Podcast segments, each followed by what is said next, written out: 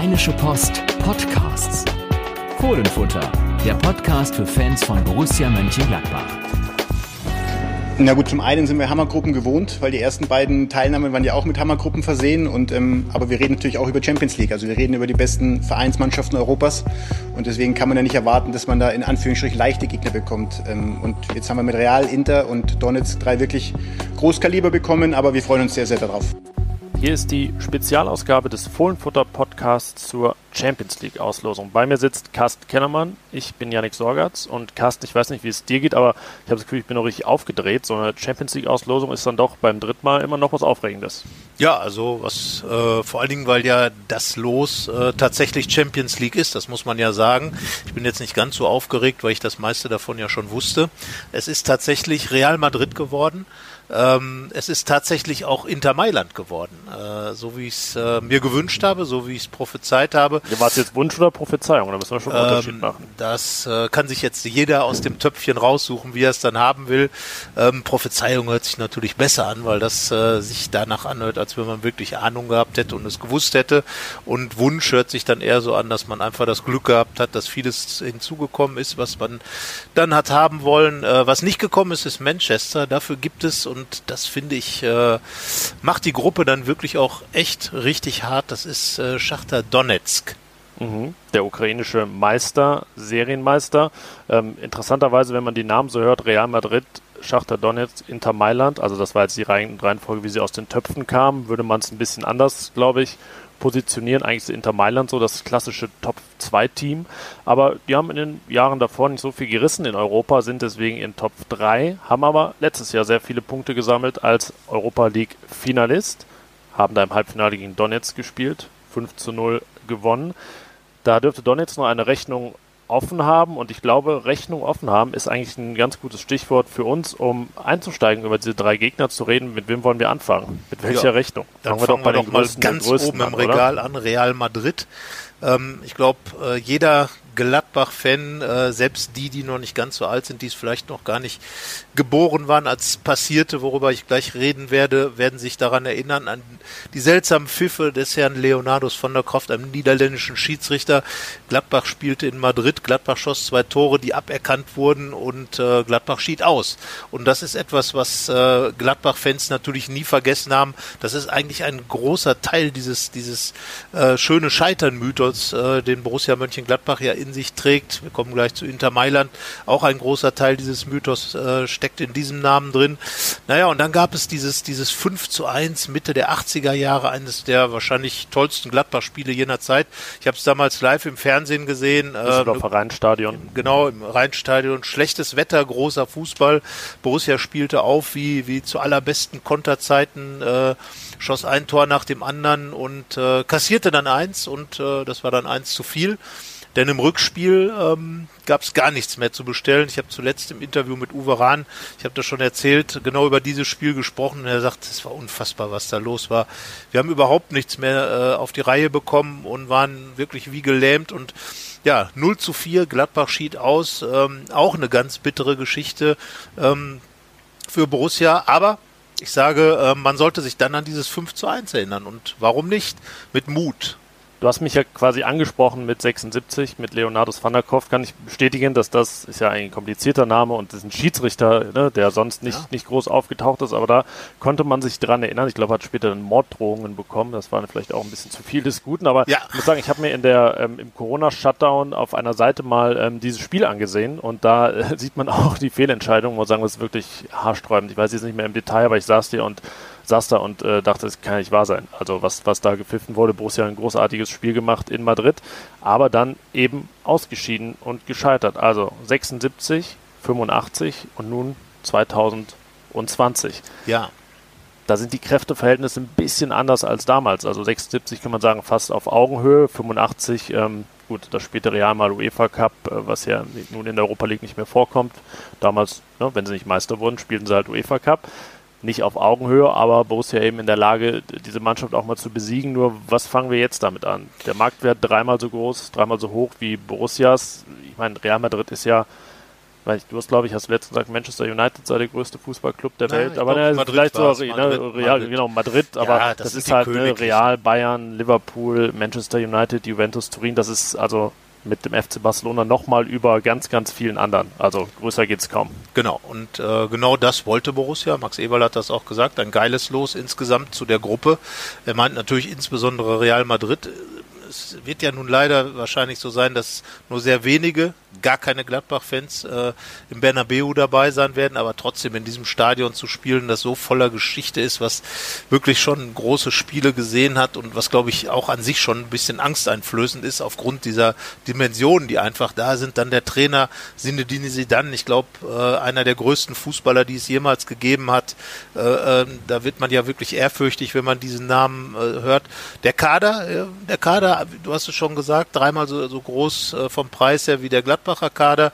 So würde ich auch in etwa die Kräfteverhältnisse einordnen, 3 zu 1. Aber ich finde so ein bisschen seit dem Abgang von Cristiano Ronaldo zu Juventus Turin fehlt so der ganz große Glanz. So ein bisschen, ähm, es ist, ja, es sind tolle Spieler da. Es ist eine alte Mannschaft es ist eine alte viele, Mannschaft, viele genau. 30 Spieler. Ähm, ich meine, Toni Kroos ist selbst mittlerweile 30 ja. Jahre alt. Ähm, ja, es gibt ein paar, paar Youngster inzwischen wie, wie Vinicius und so, die da, die da mitspielen, aber ein großer Einkauf letztes Jahr Eden Hazard ja. für einen dreistelligen Millionenbetrag, der überhaupt nicht eingeschlagen ist, eingeschlagen hat, ist aber auch Ende 20. Also ja, ist eine Mannschaft, der man sicherlich auf unangenehme Art und Weise beikommen kann. Genau, aber das darf man natürlich auch nicht vergessen, extrem abgezockt. Also ich glaube, jeder, der da rumläuft, kennt die Champions League in und, ihre Regeln, die sicherlich auch nochmal ganz eigene sind, ähm, in und auswendig. Ähm, also äh, egal, ob diese Mannschaft jetzt den ganz großen Glanz hat äh, früherer Tage oder nicht, man ist vielleicht nicht so dieses ganz galaktische, äh, aber königlich ist es trotzdem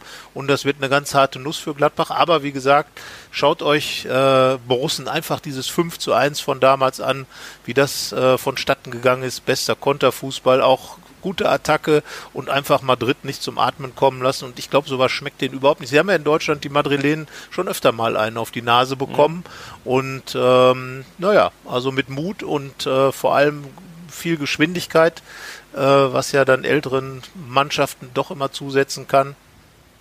Naja, also ganz abschreiben würde ich es nicht, aber das ist schon, ist schon Hammer. Ja, und 5-1 gewinnen, 0-4 verlieren wäre in der Gruppenphase ja großartig. Das wären drei Bonuspunkte im Richtig, Prinzip. Genau. Auf dem Weg, ja, wohin? Platz 3, vielleicht sogar auf Platz 2. Naja, man wird auf jeden Fall Punkte gegen die Mannschaft brauchen, über die wir jetzt sprechen, um Zweiter zu werden. Das ist Inter Mailand finde schon ein bisschen, wenn man sagt, Punkte holen gegen Inter Mailand und Zweiter werden, boah, das ist schon, da nimmt Borussia sich einiges vor. Ja, definitiv. Also auch da ein 700 Millionen Euro Kader, ein 85 Millionen Euro Stürmer mit Romelu Lukaku. Für mich auch der, den man erstmal in die Griffe bekommen muss. Wir haben es in Dortmund gesehen. Spieler wie die tun richtig weh den Gladbachern. Ähm, dort war es äh, Erling Haaland, den man nicht in die Griffe bekommen hat. Und Lukaku ist ja im Prinzip auch so ein Spieler, so ein Berg von Mann, der, der sich da einfach äh, durch ja, wemst, würde man jetzt im Westfälischen sagen, durch die Abwehrreihe. Ja. Und den aufzuhalten, da muss man, glaube ich, schon wirklich viel Kraft aufwenden und äh, das ist sicherlich dann auch äh, die, der, der, der Mann, äh, vor dem man den größten Respekt haben muss. Aber Inter insgesamt, ich vermute, würde mal einfach sagen, eine typisch italienische Mannschaft, extrem unangenehm. Aber dazu eben auch gespickt mit so europäischen Stars. Ähm, ja. ne? Christian Eriksen, Däne, Stefan de Vrij, Niederländer. Ähm, gut, Achraf Hakimi ist jetzt in, in Spanien aufgewachsen, Marokkaner. Ähm, Lautaro Martinez, 70 Millionen Euro mittlerweile wert, ähm, Argentinier äh, einer der, der jüngeren Spieler da, ähm, schon bei großen Clubs gehandelt für dreistellige Millionenbeträge und dann eben noch so ein paar Allstars, die wir aus der Bundesliga kennen, Ivan Perisic und äh, Arturo Vidal, also Alexis Sanchez kommt noch dazu. Also wenn man die ganzen Namen aufzählt, ist es schon eine beeindruckende Auswahl. Da hat Definitiv. Inter auch echt wieder was aufgebaut in den vergangenen Jahren. Wie gesagt, da war schon durchaus mal Flaute zwischendurch. Ist ja auch schon lange her, dass sie Meister geworden sind. Champions League-Titel 2010, damals im Finale gegen Bayern. Und ähm, ja, so ein bisschen war das jetzt mit dem Europa League-Finaleinzug so eine, so eine kleine Renaissance für Inter. Also wie gesagt, eigentlich ein etatmäßiger Top-2-Club, ja. mit dem es da Borussia zu tun bekommt. Äh, ja, super spannend, finde ich auch. Definitiv. Und äh, auch da gilt, Borussia ist, will Champions League und hat Champions League bekommen. Und äh, wenn ich mir den Rest in Top 3 so anschaue, ich habe es ja auch vorher gesagt, Inter fände ich klasse. Und äh, wie gesagt, auf, die Geschichte ist da hinter diesem Spiel. Man, man äh, hat alleine deswegen schon tolle Anknüpfungspunkte für uns ja auch als Geschichten. Und äh, zum anderen darf man sich einfach auf tolle Spieler freuen. Und das ist ja das, weswegen man Champions League schaut. Man will solche, solche Jungs sehen wie Lukaku und äh, Co. Und äh, ja, man wird sehen. Also ich glaube auch da kann Borussia, sie hat ja in der in der vergangenen Europa League Saison nicht viel gerissen, aber insbesondere gegen Roma etwas gerissen, hat dort ähm, wirklich gut überzeugt vier und Punkte geholt. vier Punkte geholt. In Italien unentschieden, in Gladbach gewonnen und äh, ja, warum soll was sowas nicht auch gegen Inter möglich sein? Also ähm, ja, also ich, ich denke einfach, wenn Borussia es schafft, äh, dieses äh, Hartnäckige an den Tag zu legen, was sie auch gegen, gegen Rom da gemacht hat, dann sollte auch gegen Inter was möglich sein. Und auch das ist eine Mannschaft, der es mit Sicherheit nicht schmeckt, wenn man wirklich diese Pressing-Geschichte richtig umsetzen kann, wenn man, wenn man dranhängt wie eine Klette und äh, ja, Lukaku in den Griff kriegen und selber auch ein bisschen äh, äh, an, ja, anstrengend sein, würde ich fast sagen dann, äh, dann kann da durchaus was gehen. Also ähm, auch da Riesengegner, Riesenherausforderung, aber eben auch nicht so weit weg von der Welt, wie man sich vielleicht denken würde. Ja, man muss sich auch mal zurückversetzen, so, sagen wir mal zehn Jahre oder so, da konnte man sich ja nur wirklich mit viel Fantasie vorstellen, wie das aussähe, wenn Borussia mal gegen so Mannschaften spielt. Aber es hat ja nun ähm, viele Spiele gegeben, die einen glauben lassen, ja, warum sollte er nichts gehen? Borussia hat gegen Juventus Turin zweimal unentschieden gespielt, ja. hat gegen Barcelona geführt, hat ähm, gegen Man City geführt, hat einen Punkt gegen Man City geholt, hat den FC Sevilla geschlagen, also in diesen beiden Champions League Gruppenphasen, die Borussia gespielt hat, wo es ja, also das waren ja noch etwas hammermäßigere Gruppen oder sagen wir mal, ebenfalls Hammergruppen. Da hat man sich ja, auch wenn es am Ende dann einmal Platz 4 und einmal Platz 3 gab, richtig gut verkauft. Und auch das kann ja Mut machen für diese Gruppe. Vor vier Jahren ging es eben auf Platz 3 und dadurch in die Europa League. Damals war Celtic Glasgow die Mannschaft, an der Borussia vorbei kam und auch vorbei musste. Damals in Top 3, Celtic war Top 4. Die Konstellation ist ein bisschen anders. Aber dieses Team, das es da zu schlagen gilt, heißt diesmal Schachtyor Donetsk. Was kommt dir da zuerst Vermutlich. Ja, also. Das heißt auf jeden Fall, achso, nee, sie, einer der Gegner sind sie auf jeden Fall, aber ja. man würde jetzt vermuten, dass sie auch die Mannschaft sind, also gegen die ordnen, die Chancen am größten sind. Ja, also kommen. normalerweise müsste man ja Inter Mailand äh, auf diesen dritten Platz ja. sehen, weil sie eben aus Top 3 kommen. Das ist ja so die natürliche Rangfolge. Ähm, hat sich dann ja beispielsweise auch ähm, in, in äh, 2016, 2017 so eingestellt. Aber also ich halte die Gruppe für stärker als damals, weil einfach zwei große Gegner dabei sind. Und äh, damals war es Barcelona, jetzt Real, damals war es äh, Man City, jetzt ist es Inter. Und äh, Celtic war damals natürlich der perfekte Gegner. Einfach ein Riesenname, geile Stimmung im Stadion. So, und jetzt Donetsk, das ist wirklich so, das ist, glaube ich, so, steht für unangenehm. Ja. Für ätzend fast schon. Und äh, du hast es ja auch geschrieben in, in deiner äh, Analyse zum Gegner. Äh, kein, alle deutschen Mannschaften tun sich da mega schwer. Wolfsburg zuletzt rausgeflogen. Also ich habe noch nie gelesen oder gehört, dass eine deutsche Mannschaft irgendwie gesagt hat, ah cool, Donetsk, ja, das ist aber schön. Ja, genau. Das sind ja. so die Gegner, wo man sich denkt, puh, gut, dass die anderen sie bekommen haben. Also äh, deswegen, ich hatte ja tatsächlich äh, Manchester United noch mit dabei. Das wäre dann äh, die genau die Gruppe geworden. Ähm, aber ja, also es ist auf jeden Fall machbar, der machbareste Gegner, wenn man mal so auf den, auf den Kader schaut, wenn man so auf die, äh, die Möglichkeiten schaut, die beide Mannschaften also haben. halb so viel wert wie Borussias Kader, nur drei, die einen zweistelligen Millionenbetrag ja. wert sind. Alle drei Brasilianer. Es gibt elf insgesamt, dazu noch zwei eingebürgerte Ukrainer, die eigentlich ja. aus Brasilien kommen. Der Trainer kein Brasilianer, aber ein Portugiese. Sprachlich sicherlich von Vorteil. Ähm, Sehr gewieft, muss man fast sagen. Ja, das ist clever, genau. Ähm, ja, aber ich finde dieses ukrainisch-brasilianisch, wenn man das so, keine Ahnung, ob es jetzt ein Essensgericht, ein Tanz oder irgendwas anderes Kulturelles wäre, wenn man das hört, denkt man ja, oh, das ist irgendwie eine Mischung damit muss man erstmal klarkommen. Und ja, ich glaube, finde, so spielt auch Donetsk Fußball. Genau, und äh, das ist ja eigentlich das Spannende daran, abgesehen davon, dass ukrainischer Fußball eigentlich sehr, sehr nobel sein kann. Also wir, ja. wir haben ja ähm, gerade so die, die äh, Mannschaften der UdSSR, die haben ja eigentlich immer einen richtig guten Ball gespielt. Äh, da fehlte vielleicht so ein bisschen diese Emotion, die, äh, die dann vielleicht äh, im, in dem äh, Ganzen da äh, hängen äh, oder nicht eben da war und äh, dann fehlte was, aber eigentlich war der russische Fußball oder der, der der Fußball denn eben aus, aus der UdSSR immer ein sehr, sehr nobler Fußball. Ähm, das wird jetzt da fortgesetzt und äh, was, was irgendwie der Fall ist, ist genau das, dass man die Mannschaften überhaupt nicht einschätzen kann, weil sie eben einen, einen äh, teilweise unkonventionellen Fußball spielen. Ja, wofür steht der ukrainische Fußball? Bestimmt nicht für elf Brasilianer. Und das ist ja genau das, was. Ja, äh, was mittlerweile doch, muss man sagen. Ja, möglicherweise. weil, weil Donetsk ihn eben prägt seit vielen Jahren, ja, auch ja. international. Hat ja sogar also, mal den UEFA Cup gewonnen gegen Werder Bremen im Finale, damals auch schon mit vielen äh, Brasilianern. Ähm, ja, genau, aber es ist ganz, ganz schwer, diesen Club, diese Mannschaft zu charakterisieren. Der, der, der Vorteil, den Gladbach gegen, gegenüber Real und Mailand äh, hat, ist ganz einfach, dass man da eigentlich nur gewinnen kann.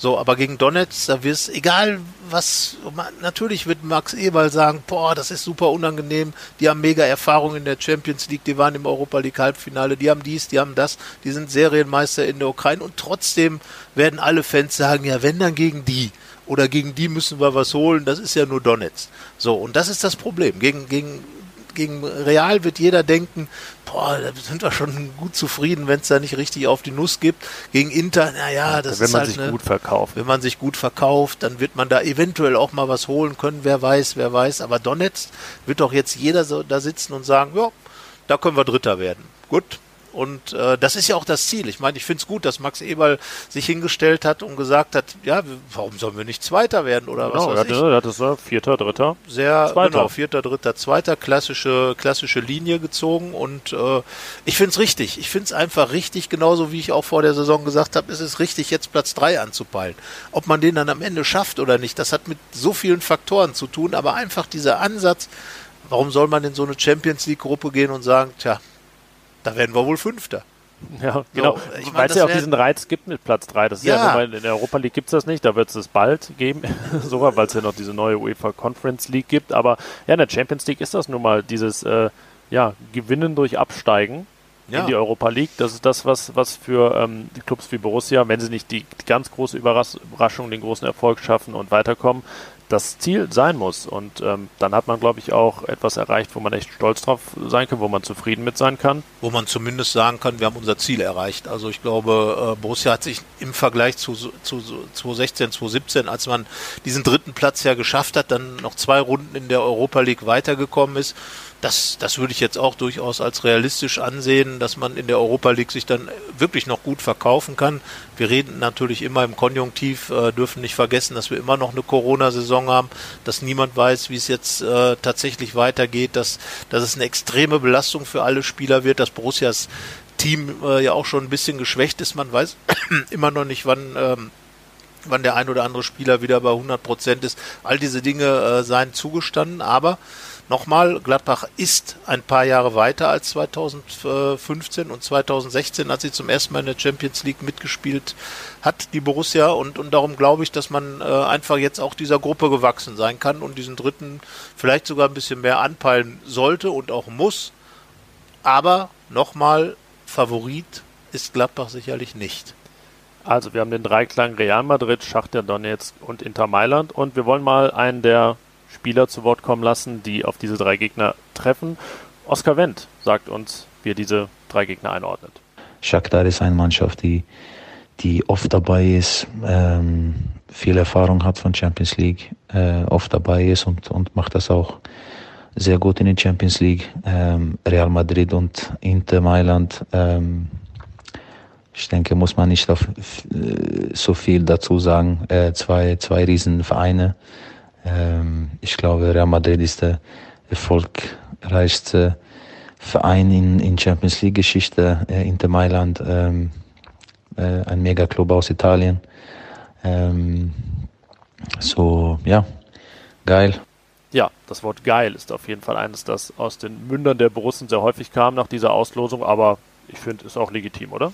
Ja, also wie gesagt, das ist eine Champions League Gruppe. Äh, Donetsk ja, das ist halt, äh, wenn es nicht Donetsk wäre, sondern äh, Manchester, würde man jubeln und sagen, das ist ein großer Name und ich würde Donetsk mit Sicherheit die Qualität Manchesters zutrauen, Manchester United und äh, von daher, das ist mal was, äh, das wird Spaß machen und äh, ich habe in meinem Kommentar dazu geschrieben, hart, aber trotzdem nicht ausgeschlossen, dass man da richtig viel Freude hat in der ganzen Geschichte. Und so würde ich es auch sehen. Und genau so muss Borussia auch daran gehen. Wie gesagt, der Kontext der ganzen Saison, der Kontext all dessen, was, was Corona, was die Schwierigkeiten mit Corona und so weiter mit sich bringt, äh, nicht zu vergessen.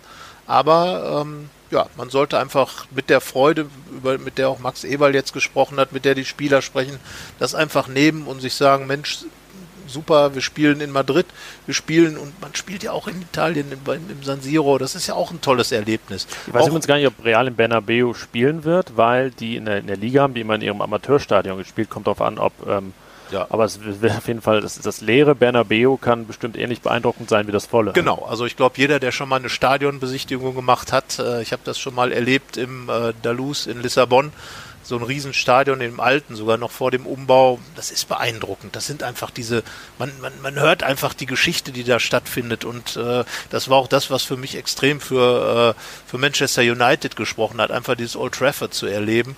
Und ähm, ich glaube, dass, dass auch diese, diese, diese großen Stadion, ich meine, Inter Mailand und, und San Siro, das ist einfach auch Geschichte. Wir erinnern uns an die Weltmeisterschaft 1990. All diese Sachen äh, spielen da ja mit rein, wenn man Fußballfan ist und da geht es gar nicht um Borussia Mönchengladbach oder, oder was, sondern wirklich um Fußball selber. Das sind einfach Tempel und äh, diese Tempel, die machen Bock.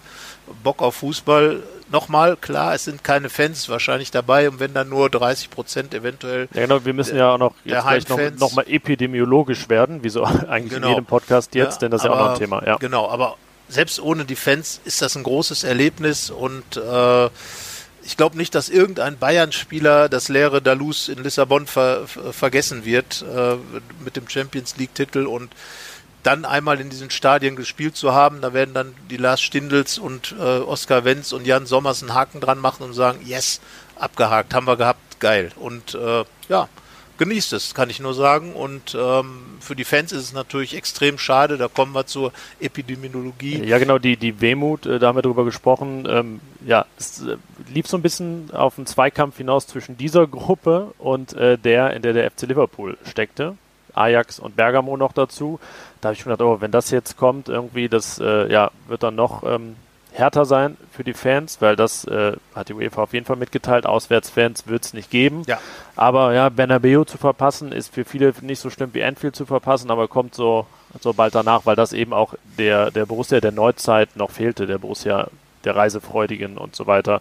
Ähm, ja, das ist der, der Stand der Dinge, epidemiologisch, wie wir gesagt haben. Also keine Auswärtsfans, aber, das war die gute Nachricht des Abends, sehr, sehr wahrscheinlich werden sich am Infektionsgeschehen, wie es immer heißt, nicht viel ändert, Heimfans. Genau. Bis zu 30 Prozent der Kapazität. Sagen wir mal, es läuft wie jetzt dann gegen Union und ähm, die Lage ändert sich nicht gravierend dann werden ungefähr 10.000 im Stadion sein. Ja, und äh, ich glaube, das ist schon was. Man hat es jetzt ja im Borussia Park erlebt. Äh, 10.000 sind besser als keiner. Ähm, natürlich werden es dann heißblütige Madrilenen sein. Ähm, und ähm, ja, wie gesagt, ne, wir haben eben über 1985 gesprochen, was da im Stadion los war. Hat, glaube ich, auch keiner von denen vergessen, die damals gespielt haben. Und äh, das hat die Borussen schon ordentlich erdrückt, das Ganze. Und ähm, wie gesagt, also Bernabeu an sich ist ja schon wirklich eine, eine Fußballkultstätte, das darf man glaube ich so sagen, ähm, ohne den Begriff überzustrapazieren, aber ähm, und, und da spielt dann halt vieles mit. Man ist einfach in einem dieser Stadien. Es war ja genauso im, äh, äh in, in Barcelona, im Camp Nou, einfach drin zu sein, so ein Stadion leer zu, zu erleben vor dem Spiel. Das, ja, das Einfach das nur auf, auf den Sitz zu schreiben, ich war hier. Genau, sozusagen. Irgendwo einritzen. Ja, genau. Und, ähm, Mit dem ja, Datum. Also ich glaube, insgesamt können die Borussen, also ich, vergangenes Jahr, als dann die Europa League Auslesung kam, fand ich, war man so ein bisschen enttäuscht. Das war so ein bisschen so ein Downer mit den, äh, also ohne wirklich irgendwem, äh, irgendeiner Mannschaft aus der Gruppe damals äh, zu nahe treten zu ja, wollen. Ja, man ahnt ja nicht, was es dann noch für ein Downer werden würde. Genau, der, äh, die Mannschaften haben dann ja sozusagen jeden, äh, sagen wir mal, äh, unrechtgemäßigen Gedanken gleich auch extrem bestraft, gerade Wolfsberg, aber ähm, das ist jetzt, glaube ich, was, also Real Madrid ist, ist finde ich einfach, das ist ein, ja, top los. Inter Mailand steht dem nicht viel nach und äh, Donetsk, ja, Donetsk ist halt der, den man möglicherweise einfach ein bisschen höherwertig einschätzen sollte. Die spielen ja auch, äh, ist die Frage, wo das Spiel dann stattfindet. Ja, das äh, ja, können wir uns jetzt auch irgendwo, nicht festlegen. Die spielen auf jeden Fall nicht in Donetsk, das liegt am Konflikt in der Ostukraine, schon seit vielen Jahren nicht, haben in äh, Charkow mal gespielt, in Lviv, äh, zuletzt in Kiew. Darauf könnte es hinauslaufen, aber das ist auch noch unklar. Ähm, Ukraine ist ja auch Risikogebiet, genauso wie ganz Spanien inzwischen. Das Italien heißt, ne, das auch, auch erstmal ohne. genau jetzt gerade momentan nicht, obwohl es ja ähm, vor ein paar Monaten am schlimmsten betroffen war. Ja, das äh, spielt ja in die ganze Sache auch noch rein. Mindert aber sicherlich nicht die sportliche Vorfreude, die auch Trainer Marco Rose empfindet vor seinem Champions League Debüt und nach der Auslosung. Äh, ich finde, unsere Gruppe klingt so richtig nach Champions League. Real und Inter sind zwei Vereine, mit denen sich ähm, die Borussia schon in der chlorreichen alten Zeit ähm, hat gemessen. Wir freuen uns drauf und trotzdem ist es jetzt wichtig einfach, dass wir uns dann äh, auch wieder auf die anstehenden Aufgaben fokussieren. Das heißt jetzt am Wochenende dann Köln. Ja, ich habe ja schon gesagt, äh, wenn man so ein bisschen aufgewühlt ist von so einer, so einer Auslosung und dann irgendwie jetzt plötzlich über Real Madrid redet, über Inter Mailand, ähm, da hat Marco Rose schon recht, dass dann der Schwenk auf den ersten FC Köln kommen muss und auf das Derby. Wie schwierig wird das für Borussia jetzt da den Fokus zu haben, zu bewahren? Oder glaubst du, dass es gar kein Ablenkungsfaktor ist? Also äh, es ist ja dann immer gut, wenn es wenigstens ein Derby ist, äh, ähm, sage ich jetzt mal, auch wenn Köln gerade nicht äh, zur Creme der Bundesliga gehört, aber trotzdem wissen die Borussen, glaube ich, ganz genau, was es bedeutet, in Köln zu spielen. Und äh, sie haben ja vergangene Saison eine extrem gute Derby-Bilanz gehabt insgesamt äh, mit im Vergleich mit Köln, Leverkusen und Düsseldorf und äh, naja, es ist ja auch jetzt nicht, es ist eine Auslosung gewesen. Es war noch kein Spiel. Das ist ja was anderes, wenn ich, äh, sag mal, ich habe gerade ein riesen, riesen im, äh, im Bernabeu gemacht, habe 1 zu 2 verloren oder 3 zu 2 gewonnen oder whatever und, und habe jetzt da wirklich den Kopf noch voller wilder, wilder Bilder und was weiß ich.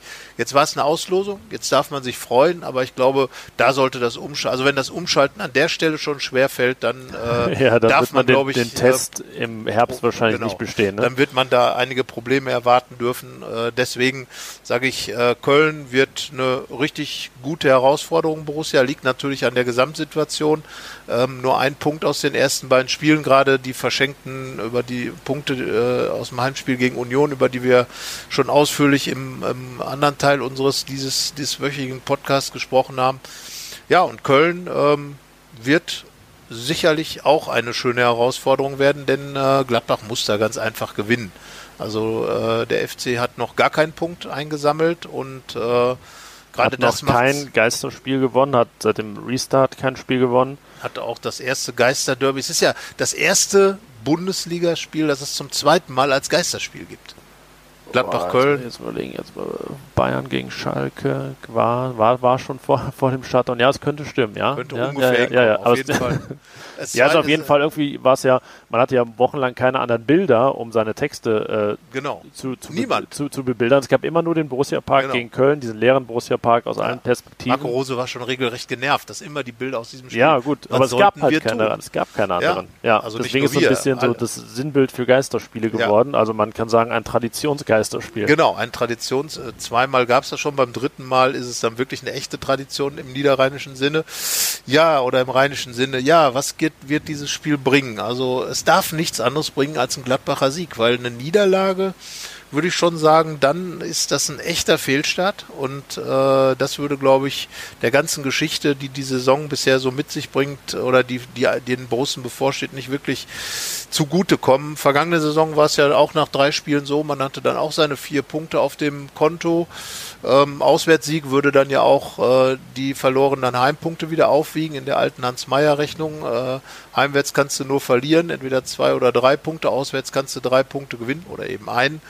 Aber ähm, damit würde man dann im Plus sein insgesamt, plus eins auch in dieser Rechnung generell. Aber nicht in der Max-Eberl-Arithmetik. Nein, in der Max-Eberl-Arithmetik haben wir, schon gesagt, würde man ja. äh, erst in vielen, vielen Spielen wieder ein Plus reinfahren. Aber ähm, insgesamt äh, Gladbach muss nach Köln fahren. Wir haben äh, Winfried Schäfer in seiner Kolumne, die er in dieser Saison, er ist ja einer unserer Kolumnisten in dieser Saison und, und er hat ganz klar gesagt, wir sind früher mal nach Köln gefahren und haben gewonnen, das müssen wir auch jetzt machen. So, und äh, er ist alter Borusse, redet immer noch von wir und ähm, hat dann erzählt, dass es früher dann immer vor dem Spiel Kuchen bei, bei Hennes Weißweilers Frau gab in Köln und wenn es eine Niederlage gab, gab es keinen Kuchen mehr bei den Mannschaftssitzungen. Also ähm, da sollten die Borussen vorsichtig sein. Ähm, Marco Rose wird zwar keinen Kuchen verteidigen, aber ich glaube, er wäre nicht weniger stinkig, als es Hennes Weißweiler war, wenn Köln spielt. Ich denke auch, da wird es Liebesentzug der anderen Art geben, vielleicht nicht in äh, Gebäck oder Kuchenform. Dann gibt es keine Herzchenkuchen mehr. Nein, aber äh, Spaß beiseite. Gehen wir mal an das Personelle heran. Äh, wird wieder irgendwo so eine, ja, so eine Aufstellung werden, wo man sagt, Marco Rose würde gern mehr, aber er kann halt nicht alles. Und äh, die gute Nachricht ist, glaube ich, dass Brell Embolo wieder an die Mannschaft herangerückt ist, aber noch nicht so weit, dass er in die Startelf rücken kann. Es sei denn, Marco Rose hat mal wieder gepokert und plötzlich ist Embolo dann doch dabei. Wäre kann man, nicht das erste kann man, kann man nicht ausschließen, genau. Es äh, klang schon fast so, aber naja, wahrscheinlich doch eher nicht, Nein, aber damit ändert sich personell auch von den Möglichkeiten gar nicht so viel, weil Tyram und Player ja schon gegen genau. Union in der Startelf standen. Ich würde jetzt mal Thuram davon ausgehen, dass sie das auch in Köln tun. Ja, Tyram war ein bisschen angeschlagen, also ein bisschen gekränkelt, ja. Ein bisschen gekränkelt, wer weiß. Also ich würde ja in so einem Spiel gerne Patrick Herrmann sehen. Äh, kommen wir gleich ja noch auf die Offensive. Äh, hinten im Tor würde ich jetzt mal eindeutig schätzen, dass Jan Sommer spielt. Ja. Ähm, Viererkette muss man eigentlich auch immer nur links klären, wer da spielt. Ich glaube einfach Benzebaini, auch wenn er wirklich keinen guten Tag hatte gegen äh, Union Berlin, hat doch viele Fehlpässe gemacht, hat viel über seine Seite zugelassen. Ähm, ja, es ist schwierig. Vielleicht bekommt dann doch wieder Oskar Wendt die Chance, hat aber sich auch in Dortmund schwer getan, äh, dicht zu machen. Ich weiß es nicht. Ist die Frage, spielt Marco Rose mit einer Dreier- oder einer Viererkette? Nico Elvedi war auch ein paar bisschen angeschlagen. Ja, ja, dann kommt vielleicht noch Toni Janschke ins Spiel. Es ist dann, genau, diese beiden Infekte unter der Woche von Tyram und Elvedi ähm, lassen es dann vielleicht doch ein bisschen offener. Aber ich sag Viererkette einfach aus dem Grund, weil in Dortmund äh, war es dann am Ende doch ähm, zu wenig mit der Dreierkette, weil, weil man dann doch mehr Power entwickeln kann als Gladbach, äh, wenn man vorne auch diese klaren drei Spitzen hat.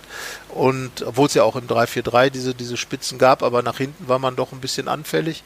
Und äh, da glaube ich, dass einfach eine Viererkette äh, die Räume noch enger machen kann. Und ähm, deswegen sage ich, Marco Rose spielt 4-3-3, Viererkette, ja, sagen wir Wendt, ich sage Benzebaini.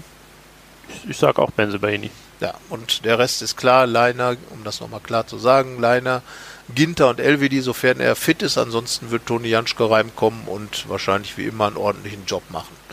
Davor Kramer, Neuhaus, da sollte sich auch nicht viel dran ändern. Nein, also zumal auch die Alternativen jetzt nicht so groß gesät sind auf der Sechserposition. Wie gesagt, Dennis Zakaria fehlt noch immer, muss man auch abwarten, wie lange das noch dauert mit dem Knie und alles. Schwierig, schwierig und ob er wirklich dann nach der Länderspielpause wieder da ist und in welchem Zustand dann auch. Der hat auch jetzt fast sieben Monate nicht gespielt. Ja, also da wird, glaube ich, eine eingespielte Doppel-6 sein. Es sei denn, Marco Rose spielt in Köln vielleicht mit zwei Zehnern. Das fände ich mal nicht uninteressant. Also einer Sechs und äh, zwei Zehnern und ähm, aber du, hast, ich du hast Hannes Wolf im Sinn, der hat sich ja nicht unbedingt dafür genau. angeboten. ich glaube, dass Neuhaus drin bleibt, genau. hat auch vergangene Saison zunächst Schwierigkeiten in der ersten, in der Hinrunde gehabt, trotzdem bei Marco Rose, glaube ich, gesetzt neben Kramer. Kramer muss einfach jetzt mal wieder ein bisschen weniger den Drehkreisel auspacken und, und wieder klarer nach vorne spielen, so wie in der Schlussphase der vergangenen Saison, genau wie auch äh, Jonas Hofmann und Lars Stindl. Und äh, Stindl würde ich stellen in Köln, hat ja auch zu, äh, in der Vergangenheit, jüngeren Vergangenheit, ein Derby-Siegtor geschossen beim 3 zu 2 damals. Und ähm, die Frage ist jetzt, wie macht man es vorne? Ich denke, du hast eigentlich schon ganz, ganz gut gesagt, du hast 4-3-3 gesagt, du hast gesagt Hermann rechts und dann bringe ich noch Tyram und Player dazu und schon haben wir unser 4-3-3. Genau, und damit wäre dann Jonas Hofmann der, der raus muss. Ja. Äh, hat viel gelaufen gegen Union Berlin, ein bisschen unglücklich agiert.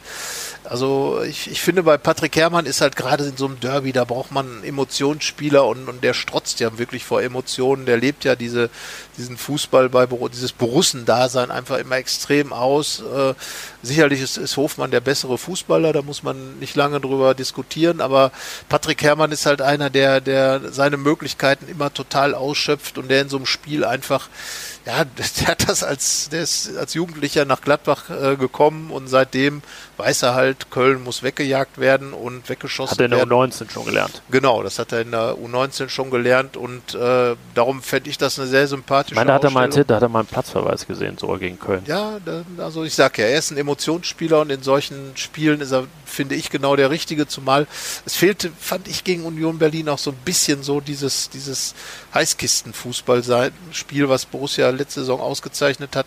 Und da könnte Patrick Herrmann dann einer sein, der das gut repräsentieren kann. Wie gesagt, Brell Embolo wird auf der Bank möglicherweise Platz nehmen, wäre einer, der nach hinten raus dann noch kommen kann. Was Thuram angeht, bin ich mir nicht so sicher, ob er nicht vielleicht äh, tatsächlich äh, als wichtiger Spieler, klar, äh, aber möglicherweise spielt dann doch Hofmann. Das hängt, glaube ich, Aber hat natürlich auch Pause dann, Tyram. Jetzt ist ja Länderspielpause danach. Also genau, so also es hängt von dem, von der Art und Weise ab, wie der Infekt ja. abgeklungen ist. Ja, das ist er anscheinend. Der war wieder im Training. Also ja. so viel kann man sagen. Und dann, ähm, ja, haben wir angefangen mit Real Madrid, Inter und Donetsk mit der Champions League und enden mit unserem Ergebnistipp fürs Derby gegen den 1. FC Köln. Ich sage 0 zu 4. Aus Sicht des 1. FC Köln. Ja. Ich bin auch sehr optimistisch, nicht ganz so wie du. Ich sage 0 zu 3, weil ich glaube, ja, dass. Das ist ein Unterschied. Ja, ne? Wahnsinn. Ja, ne? Eben. Pass das ist ein Unterschied. Ähm, nee, weil ich glaube, dass die Mannschaft einfach auch keinen Bock darauf hat, sagen wir es mal so salopp, äh, diesen Start zu vergeigen und dann auch ja. noch jetzt am dritten Spieltag das Derby zu verlieren. Ähm, und ich denke, das wird sich neben der Qualität bei der Borussia ja unbestritten sowieso vorne ist, durchsetzen und deswegen für einen klaren, sage ich, Derby-Sieg, für einen sehr klaren Derby-Sieg, sagst du, sorgen. Ja, also wie gesagt, natürlich wird Marco Rose jetzt wieder da sitzen, die Hände vor den Kopf zusammenschlagen und sagen, diese Deppen, jetzt kommen die wieder mit so klaren Ergebnissen und das ist doch überhaupt nicht gut, sowas vorher von sich zu geben und so weiter. Aber Herr Rose, Sie haben eine gute Mannschaft und dann soll die es auch mal zeigen. So. Genau wir gehen davon aus, dass es mindestens sein Anspruch ist, auch deutlich zu zeigen, wer die bessere Fußballmannschaft ist. Und gerade im Derby. Und wir sind gespannt, wie es dann aussieht. Genau. Und das Gute ist, wir werden es beim nächsten Podcast, der dann äh, Mitte der kommenden Woche kommen so wollt. Wir gucken mal, wie wir das kommen realisieren. Sollt, kommen denn wollt. eigentlich kommen sollt, kommen wollt. Denn ich habe Urlaub. Vielleicht machen wir es dann äh, tatsächlich über technische Hilfsmittel. Wir schauen. Und ähm, irgendwie werden wir irgendwie Ihnen und euch, beziehungsweise es ist ja Länderspielpause, wir schauen. Ja, aber zu reden gibt es immer was. Und jetzt, haben wir, die, jetzt haben wir viel über Europapokal geredet und äh, haben auch viel über das Derby geredet und das wird schon wieder genügend Gesprächsstoff geben. Und in dem Sinne würde ich sagen, let's, let's call it a day, wie man so schön sagt. Genau. Also, gute Auslosung für Gladbach, man kann zufrieden sein und wir freuen uns auf das, was auf dem Platz passiert. Tschüss. Tschüss. Mehr bei uns im Netz www.rp-online.de